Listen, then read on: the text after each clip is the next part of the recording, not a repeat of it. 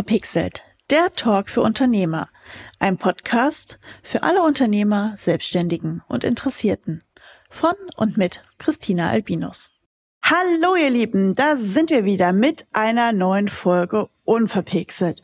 Und da wir uns ja mit ganz, ganz großen Schritten aktuell dem Jahresende ja drauf zubewegen und hinbewegen und wie auch immer uns bewegen, habe ich diesmal eine fantastische Gästin mitgebracht, mit der ich heute auch so ein bisschen mal das Thema nicht Jahresende, sondern Jahresausblick 2024 auch besprechen werde. Ich sage Hallo zu Jessica Manolis von Mind and Stories und ich sag auch Hallo. Hallo Jessica, schön, dass du heute hier bist. Ja, das freut mich auch. Springen wir mal für dich auch gleich in die drei verrückten Fragen. Die erste und wichtigste Frage vorab, Kaffee oder Tee? Ja, aktuell bin ich schwanger, daher eher Tee, aber ansonsten auf jeden Fall Kaffee. Dann Plan oder spontan? Oh, ähm, geplante Spontanität. Oder spontane Ungeplantheit ist auch gut. Ja, klingt, klingt äh, nach einem sehr guten Plan. Haha. Und Content Creation oder Content Recycling? Aktuell Content Recycling. Sehr cool. Liebe Jessica, erzähl uns doch mal oder den Zuhörern da draußen, ähm, wer bist du, was machst du und was steckt hinter Mind in Stories? Ja, gerne. Also ich bin, wie schon gesagt, Jessica und komme aus dem schönen Westerwald und ähm, ja, bin so ein richtiges Dorfkind, habe auch schon immer hier gewohnt in Betzdorf. Und äh, eigentlich komme ich wo ganz anders her. Ich habe Lehramt studiert und habe irgendwann dann gemerkt, so, puh, nee, ja, Leuten was beibringen ist cool, aber irgendwie ja, brauche ich noch so was Kreatives und habe dann einen Blog gegründet. Also jetzt war alles in Kurzfassung ganz schnell zusammengefasst. Es war 2015 und habe dann so angefangen damit und bin dann plötzlich durch diesen Blog in die Selbstständigkeit gerutscht. Erstmal neben dem Studium, so nebenberuflich und so ganz ähm, ja sporadisch. Und das wurde dann immer mehr. Und irgendwann kam ich dann an den Punkt, dass ich gesagt habe, hey, irgendwie scheint das zu funktionieren. So für dieses Social Media und Content-Thema ist ein Bedarf da. Das äh, war da ja noch nicht so mir zumindest nicht so klar, wie das mittlerweile klar ist. Und ähm, ja, da bin ich da so reingerutscht und bin dann Ende 2018 offiziell mit Mind and Stories gestartet, habe mein Studium kurz vor Ende an den Nagel gehangen und seitdem mache ich das. also durch Zufall selbstständig geworden quasi.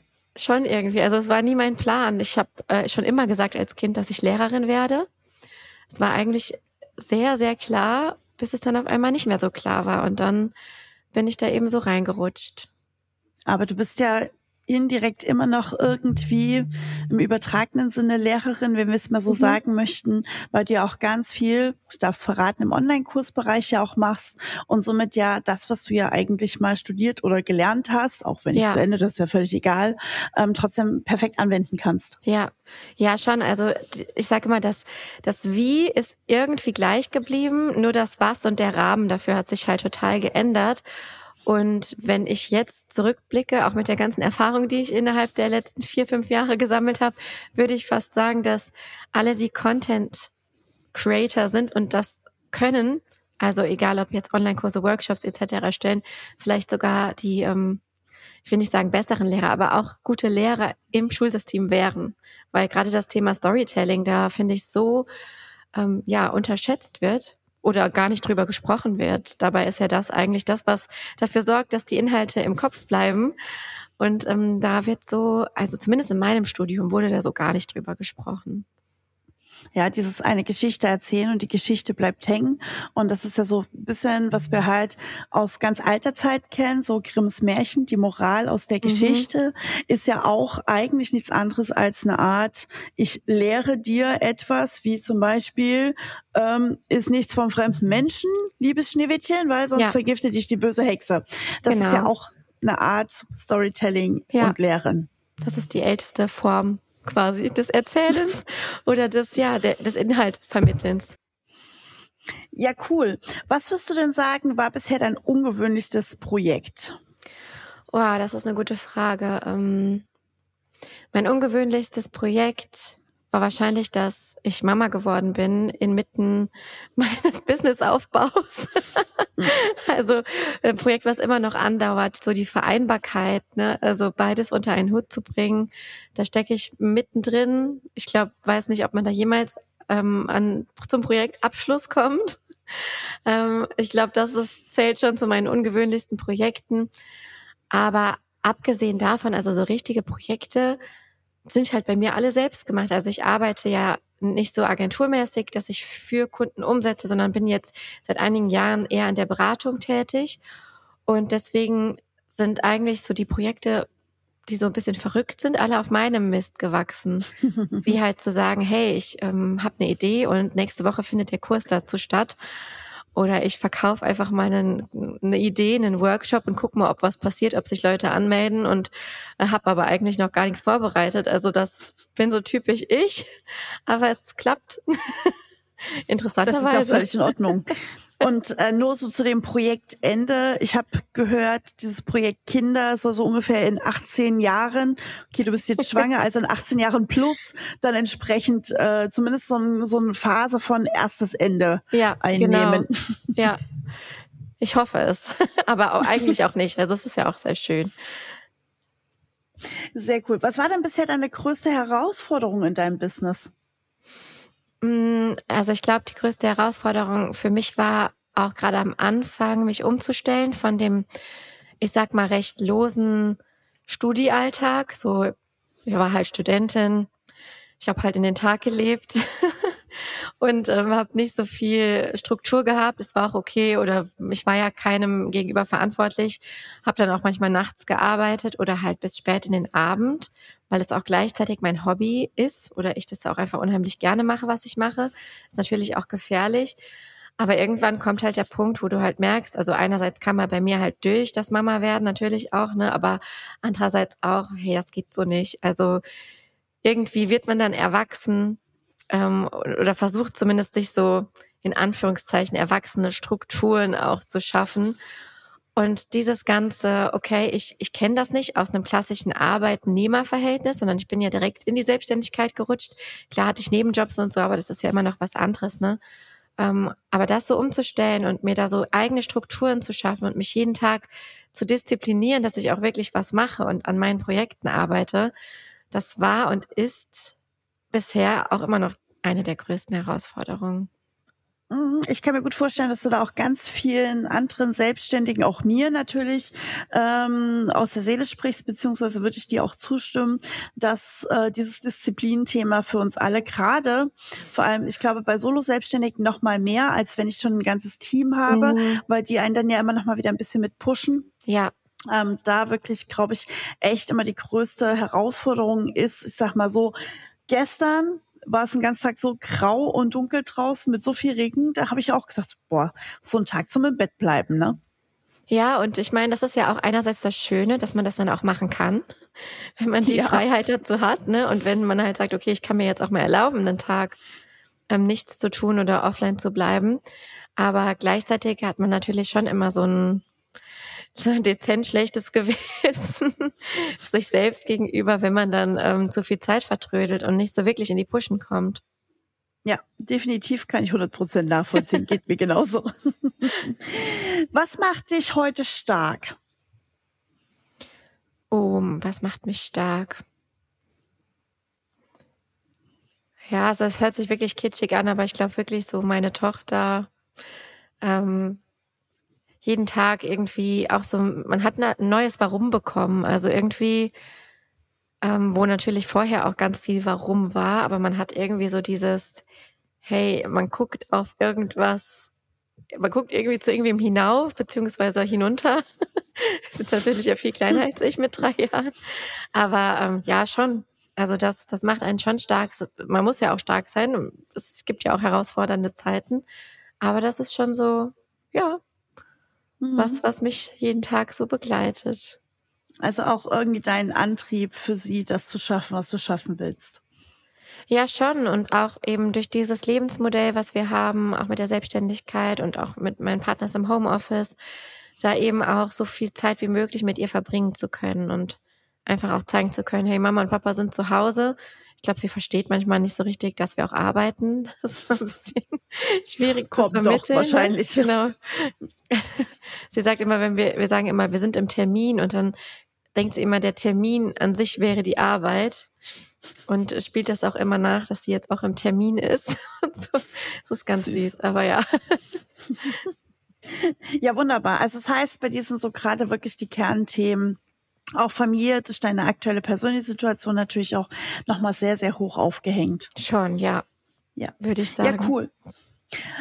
Wir haben ja schon gesagt, du hast quasi dein Hobby zum Beruf gemacht. Du bist übers Bloggen reingekommen in die Welt des Content Creation. Und ich habe ja äh, eingangs gesagt, wir wollen heute ein bisschen mal das Thema Ausblick in 2024 mhm. wagen. Weil ja, wir alle reden immer viel, auch über Social Media und Content Creation und Co.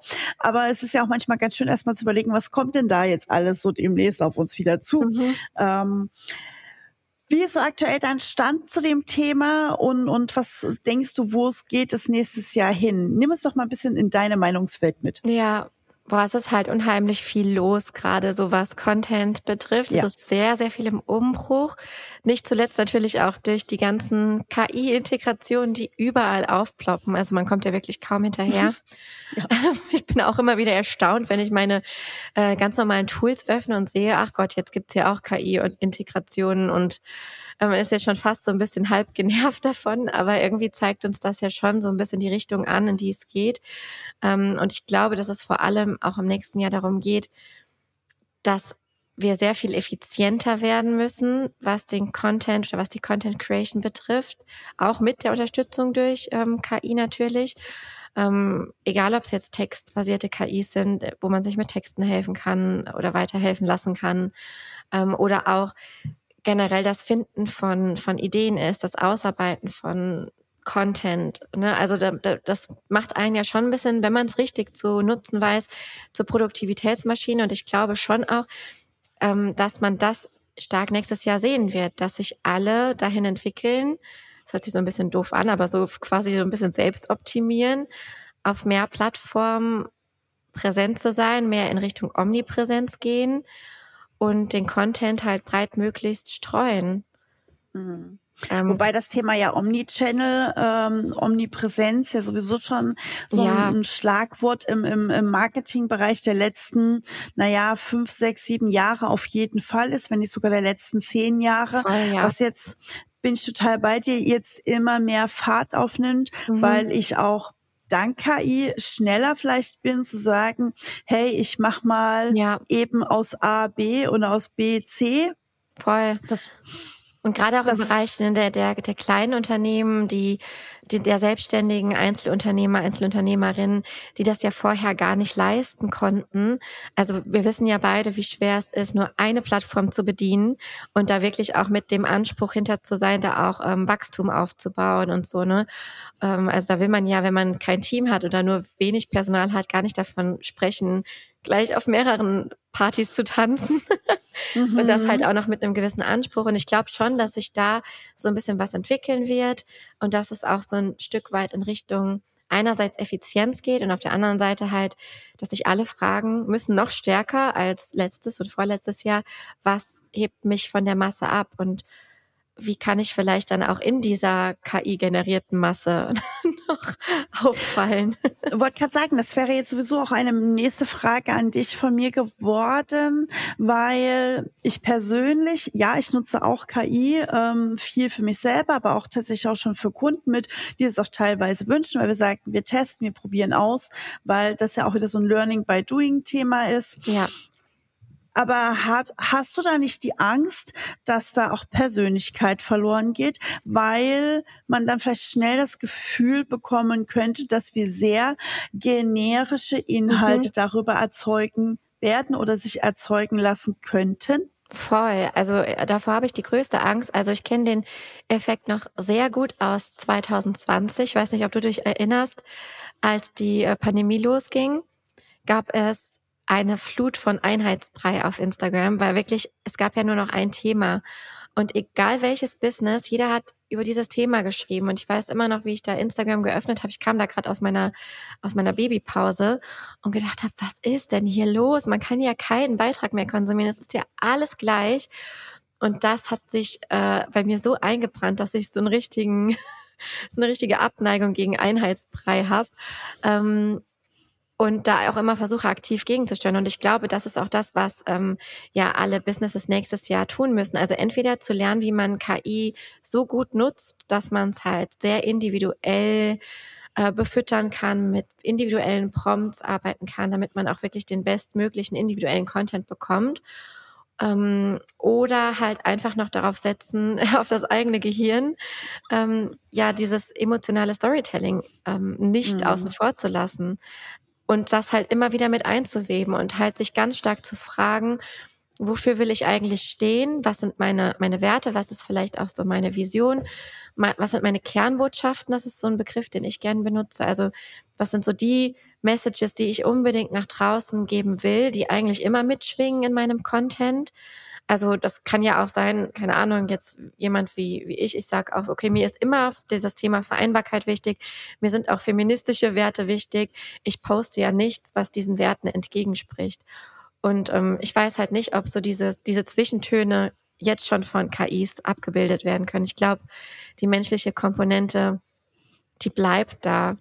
Erstmal. Also ich weiß nicht, wie viel du schon mit Text-KI rumspielst, aber ich weiß aus meinem eigenen schon. Alltag, ja. genau, dass ähm, sämtliche Texte, die bei mir aus KIs rausfallen, ähm, seltenst in Reihenform eins zu eins ja. weitergegeben werden. Also ich muss da immer irgendwie nochmal Texte anpassen, korrigieren etc. Also schon das gibt dir dann wieder irgendwie zumindest in Minimalform eine persönliche Ja, Note. das auf jeden Fall. Aber wir sehen ja, die Entwicklung im letzten Jahr war ja krass. Und es ist ja nicht mal ein Jahr jetzt ähm, ja, ChatGPT. Doch heute, heute dieser, vor einem Jahr. Ja, äh, ja, und das ist ja quasi ein exponentielles ja. Wachstum, was da stattfindet. Also wer weiß, wo wir Ende nächsten Jahres sind und ähm, wie sich das dann weiterentwickelt hat. Deswegen ist auch vielleicht so das Dritte, was ich auf jeden Fall sehe, ist so diese Offenheit, Neues auszuprobieren, ähm, sich darauf einzulassen, nicht immer Neues direkt zu verteufeln. Das ist genau das gleiche, wie wenn ein neues Instagram-Format eingeführt wird. Ich weiß noch, ähm, ich weiß gar nicht, die Reels kamen 2020 auch oder so. Ja, irgendwie so 2020, genau. 2019. Der Aufschrei war ja riesig. Oh nee, ich will nicht tanzen, ich mache da erstmal nicht mit. Und ja, alles mit so einer verbissenen Anti-Haltung. Das ist halt so das Typische, ne? Die typische Reaktion. Alles, was Neues ist erstmal scheiße. Ähm, ja. Aber ich glaube halt, in Anbetracht dieser schnelllebigen Welt, es ist halt zwar auch super anstrengend und nervig, aber müssen wir ein Stück weit bereit sein, ähm, uns immer mal wieder so neue Aspekte rauszupicken und dann auch zu sagen, ich probiere das jetzt und entscheide danach, nach einer Testphase, ob das was für mich ist oder nicht.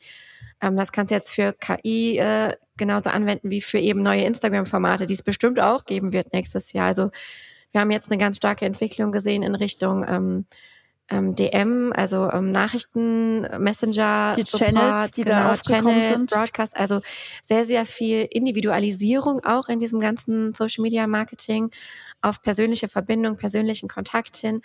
Und da merkt man ja auch schon so ein bisschen, wo es vielleicht weitergeht nächstes Jahr. Ähm, und das ist auch doof, da zu sagen, nö, mache ich erstmal überhaupt nicht mit.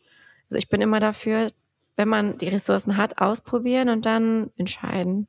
Ja, bin ich total bei dir, zumal man ja auch sagen kann, okay, nehmen wir, bleiben wir mal bei dem Beispiel Reels, ist jetzt ein Format, wo vielleicht der eine oder andere sagt, ja, ist ganz nett, mal hin und wieder, aber muss ich nicht dauerhaft machen, ist ja auch eine total mhm. feine Entscheidung, zu sagen, okay, ich pack das so in meinen Content-Mix äh, mhm. der verschiedenen Formen und Ebenen rein, wie ich gerade dazu komme. Also sie ist gerade an meinem ähm, Instagram-Kanal, ich äh, bin behandle ihn gerade sehr stiefmütterlich zu meiner eigenen Schande. Ähm, liegt aber auch gerade daran, dass ich irgendwie mehr Spaß daran habe, Stories zu machen, als so aus dem Spontanen raus Themen zu machen, als äh, irgendwie vorzuplanen, was vielleicht auch gerade an meinem sehr trubeligen Alltag liegen könnte. Ja, klar, und es gibt ja immer so Phasen, ne? Aber das ist auch wieder ein guter Hinweis. Man kann ja auch die Formate, die es gibt, zu seinen eigenen machen. Also ja. anfangs hieß es immer, um Gottes Willen, ich will doch jetzt auch nicht tanzen oder Lip-Sync-Videos machen. Aber ich glaube, egal was das für ein Format ist, man kann immer seinen eigenen Charme reinbringen und auch ja gewissermaßen selber Trendsetter werden, ohne auf die bestehenden Trends mit aufzuspringen. Ähm, und gerade Reels sind einfach nur ein, ein, Videoformat und Videoformate gibt es schon seit, keine Ahnung, 2010, YouTube. genau. Seit wann es gibt YouTube? 2000 Zwei, drei? Ja, keine Ahnung, irgendwie. Also, das ist auch schon wahnsinnig meine ganze alt Jugend. Auch. Genau, also YouTube ist schon wahnsinnig alt, ja. gar nicht so modern, wie man manchmal glaubt. Ähm, ich glaube, ähnlich alt wie Google selber, bis sie sich dann in McDonalds trafen und gesagt haben, komm, wir übernehmen's. Mhm. Oder Burger King. naja, irgendwo da haben sie ihren Milliardendeal gemacht. Ach, krass. Spannend ist ja, glaube ich, auch gerade für Menschen wie mich, äh, Marketeers, aber auch für alle anderen da draußen, das, was jetzt gerade auch auf der Meta-Plattform passiert, nämlich dieses, oh, wir haben jetzt bezahlte Accounts, ähm, die Werbung fliegt aus den mhm. Accounts raus. Wie ist da deine Meinung zu und dein Ausblick auf 24 vielleicht so ein bisschen? Also meine Meinung ist, dass ich es total für Bullshit halte, ehrlich gesagt. Dankeschön. Weil ich denke mir einfach, also ich bin halt so eingestellt, ich gucke mir halt gerne Werbung an. Ich liebe gut mhm. gemachte Werbung und ich liebe vor allem auch personalisierte Werbung. Ich finde nichts schrecklicher, und das ist auch der Grund, warum ich mittlerweile kein Fernsehen mehr gucke, als gezwungen zu werden, mir Werbung anzugucken, die mich wirklich überhaupt nicht betrifft ja. und die mich nicht interessiert. Also man kennt das ja selber, ne? man guckt Fernsehen und in der Werbepause schaltet man weg oder geht vielleicht äh, sich was zu trinken holen oder aufs Klo. Und seit Social und auf Instagram Media, sind wir alle genau, Shopping-Opfer. Genau, aber weil es ja auch manchmal, also wie oft hat es mir schon wirklich gelungene ähm, mhm. Sachen angezeigt, die mir wirklich weiterhelfen im Alltag. Und ich würde niemals auf die Idee kommen, persönlich die Werbung auszuschalten. Genauso wie ich Podcast-Werbung total attraktiv finde, weil ich höre ja auch nur die Podcasts von Leuten, die mich interessieren, ne, wo Themen drin sind, die mich interessieren. Und wenn die Werbung gut gemacht ist und passend ist, ist das doch für mich ein absoluter Win. Deswegen glaube ich, also ich will es jetzt mal vorsichtig sagen, lass mich auch gerne eines Besseren belehren, aber ich glaube nicht, dass sich das durchsetzt. Das ist vielleicht nur so ein Zusatzangebot, um all die äh, Kritiker noch abzuholen, keine Ahnung. ich frage mich ehrlich auch, wer da auf den Ja nutze ich Button klickt und die wirklich, ich persönlich finde es Schweinetore 12,99 Euro, mhm. teurer als mein Netflix-Account, ähm, monatlich dafür bezahlt. Ja. Also auch das ist ja so ein, so ein Faktor, wo ich mir denke, oha, das ist ja auch mal eine Preisebene, wo ich mir denke, die wollen auch gar nicht, schlecht. dass sich da jemand für anmeldet, weil die äh, verdienen ja wesentlich mehr an den Werbeeinnahmen Einnahmen. Deswegen ähm, glaube ich auch, dass es auch eine Strategie ist. Wir haben es jetzt im Angebot, ne, wenn du es wirklich hast, dann mach es, aber lass es halt auch, wenn du keinen Bock drauf hast. Ja, also tatsächlich bin ich da 100 Prozent bei dir. Ich konsumiere auch sehr gerne tatsächlich auch äh, Instagram und Facebook Werbung. Ähm, ich habe auch mein gerade mein Facebook Feed, glaube ich, sehr gut erzogen, also auch aktiv mhm. Werbung rausgeschmissen und gesagt, ja, die mag ich, um äh, ihm zu sagen, was ich mehr und was ich weniger will, weil ich oft auch tatsächlich viel fachbezogene Werbung für mhm. mich bekomme, sei es Veranstaltungen, sei es Tools etc. Und das macht es natürlich leichter auch zu sagen, ach guck mal, wie interessant interessant, das Tool kenne ich noch nicht, wäre mir so wahrscheinlich nie über den Weg gelaufen. Ja, eben. Also ich finde es auch super. Sehr schön. Ich finde schön, mal einen Fan von Werbung zu treffen. ja, ist ja, ich mache ja selber Werbung gerne, deswegen. genau. Ähm, sehr schön. Du hattest an, anfangs gesagt, ähm, Content Recycling ist ein Thema. Mhm. Was ähm, ist für dich Content Recycling, beziehungsweise wie setzt du es ein? Wie würde man es 2024 einsetzen? Ich meine, das Problem kennen ganz viele da draußen. Produzieren, produzieren, produzieren mhm. und woher noch irgendwann die Ideen holen. Genau, also man kann das Rad irgendwann faktisch nicht mehr neu erfinden. Oder man kann vielleicht schon, aber es kostet sehr viel Energie und gerade äh, die kleinen Selbstständigen und Einzelunternehmer da draußen kennen das sehr gut wahrscheinlich. Ich bin ein Fan von Content Recycling. Ich habe eigentlich so zwei Ansätze. Der eine heißt ähm, Multi-Post Thinking. Also das heißt, dass ich halt wirklich schon während ich etwas kreiere, darüber nachdenke, wie könnte ich jetzt diese eine Idee auf so viele Weisen wie möglich ähm, verwursteln, um es mal so zu sagen. Also keine Ahnung, ich habe irgendwie eine, eine Idee, ich habe ein Statement im Kopf, was ich gerne teilen würde und dann überlege ich mir, okay, kann ich jetzt aus dem Statement gleichzeitig auch noch ein Reel machen, in dem ich zum Beispiel drüber spreche oder indem ich äh, Tipps zu dem Statement gebe, die dazu passen oder indem ich da noch einen Karussellpost draus mache und da noch ein bisschen mit Info anreicher oder indem ich einfach eine Umfrage in den Stories mache, weißt du, also aus einer Idee erstmal so viele wie mögliche Posts ähm, innerhalb einer Plattform, aber auch mhm. darüber hinaus machen. Also wie kann ich aus der Idee wieder einen LinkedIn-Post machen oder eine Podcast-Episode? Ähm, also quasi aus einem mach viele und das andere ist halt wirklich so dieses klassische Content Recyceln, also zu sagen, okay, ich habe hier alten Content, der bereits veröffentlicht ist. Wie kann ich den wieder hervorholen, aktualisieren? Also sozusagen, wie sagt man, repurposing? Ja, das ist, glaube ich, ja, das ja, englische ja. Wort dafür, Genau. genau. Also wieder einen, einen neuen Sinn ähm, geben. Und das sieht ganz unterschiedlich aus. Also von, dass ich wirklich mir einfach nochmal angucke, was habe ich da gemacht, das Thema vielleicht nochmal neu aufbereite als komplex, ähm, bis hin zu einzelne Beiträge, die gut performt haben, wirklich eins zu eins gleich nochmal zu posten. Weil einfach die Leute das nicht mehr wissen, was ich vor drei Monaten Mhm. gemacht habe oder vor einem halben Jahr. Und sich auch noch ein zweites Mal über den Content freuen, gerade auf Social Media Plattformen. Also es hat so ganz viele Gesichter, das Thema. Mhm. Da bringst du eine gute Sache. Ähm, Zeitraum. Was würdest du sagen, ist ein guter Zeitraum für Content Recycling? Du hast gerade drei Monate oder ein halbes Jahr gesagt. Was ist da so dein Gefühl, Erfahrung? Also ich bin da ja komplett schmerzbefreit, weil wenn man so Ami-Accounts beobachtet, ne, die posten manchmal ein und dasselbe Reel einfach mit drei unterschiedlichen Hooks oder Texten drauf hintereinander und es interessiert Oh, wow. keinen. Also die Leute, es ist natürlich immer so eine Frage, wa- was bin ich für ein Business, was habe ich für einen Account, aber grundsätzlich finde ich, darf man da voll den Druck rausnehmen.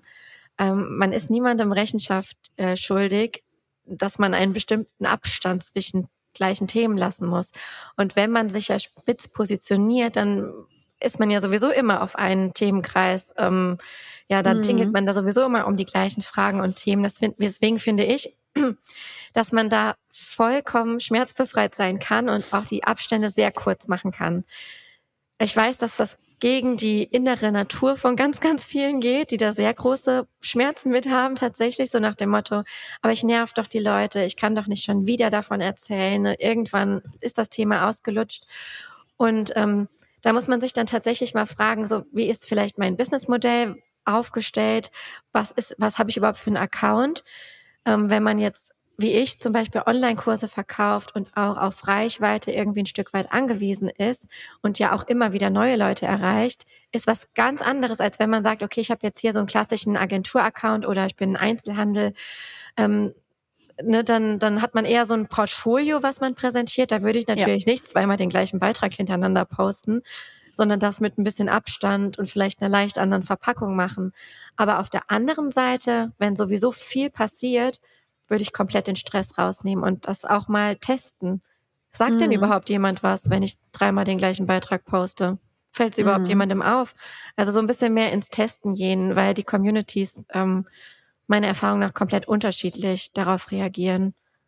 Ja, es kommt ja auch immer drauf an, ne? wer bewegt sich in deiner Community. Ist es mehr so, hey, die Freunde, Familienbubble, die dir einfach nur folgt, weil Ja. sie dich sowieso mögen? Oder hast du wirklich einen aktiven Kunden, Interessentenstamm dahinter, an Mhm. den du auch aktiv abverkaufen kannst, theoretisch.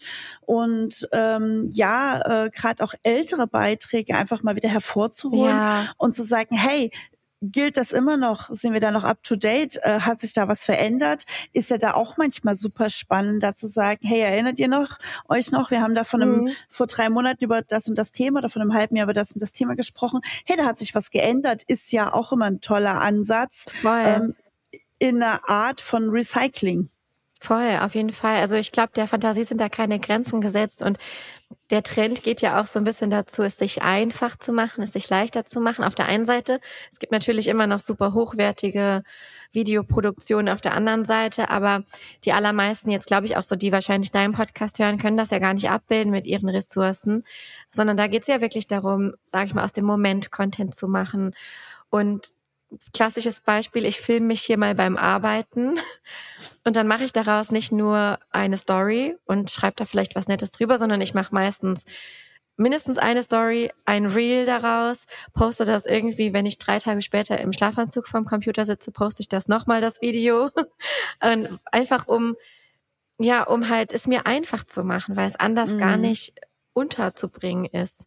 Mm. So ein bisschen so ja, Stockmaterial. Also ich mache das doch gerne bei genau. Kunden, so sagt, hey, wir produzieren mal in-house Stockmaterial. Und man sagt, man hat so ein, ähm, ja, so ein Stapel von Bildern, Mini-Videos, whatever, ja. die man dann für alles Mögliche auch verwenden kann, wo man relativ frei und zeitlos auch ist im Einsatzbereich. Ja, total. Das ist total wichtig. Dann ist man auch flexibel und dann kann man auch, wenn man eine Idee hat, schnell umsetzen. Aber die meisten kennen ja den Stress. Wenn ich habe eine Idee, dann brauche ich irgendwie ein Video von mir, dann schiebe ich das erstmal drei Monate auf, weil ich mich an keinem Tag schön genug fühle, das zu machen. Das kennt man ja, ne? Oder heute habe ich irgendwie einen Pickel oder heute geht's mir nicht so gut, heute habe ich keine Stimme. Es gibt ja immer einen Grund, es nicht zu tun. Aber wenn man halt dieses äh, Stockmaterial hat, wie du sagst, ne, dann ist es einfacher. Ja, das erinnert mich dran, dass, glaube ich, in meiner To-Do-Liste noch so ein Reels-Thema liegt, wo ich aber, glaube ich, mal wirklich die richtige Stimmung für brauche, das aufzunehmen. Weil entweder wird es ganz, ganz böse fies äh, und ich habe mir hinterher ein eigenes, äh, schönes äh, Spam-Postfach zu bauen, wo ganz viele böse Nachrichten reinkommen. Aber meistens sind die fiesen Einträge die besten. Ja, das stimmt.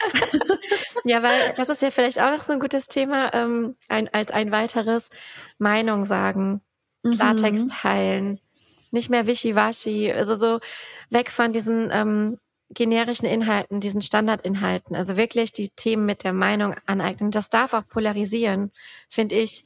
Man darf auch anecken. Ich meine, klar, es gibt sehr empfindliche Themen. Ähm, also wenn man bestimmte vielleicht extreme politische Gesinnungen hat oder sowas, dann sollte man es vielleicht nicht so offen raushängen lassen oder auch andere Themen, die natürlich sensibel sind, gerade wenn man mit Müttern arbeitet zum Beispiel. Das kenne ich ganz gut. Das ist auch ein sensibles Thema oder generell mit Kindern oder so.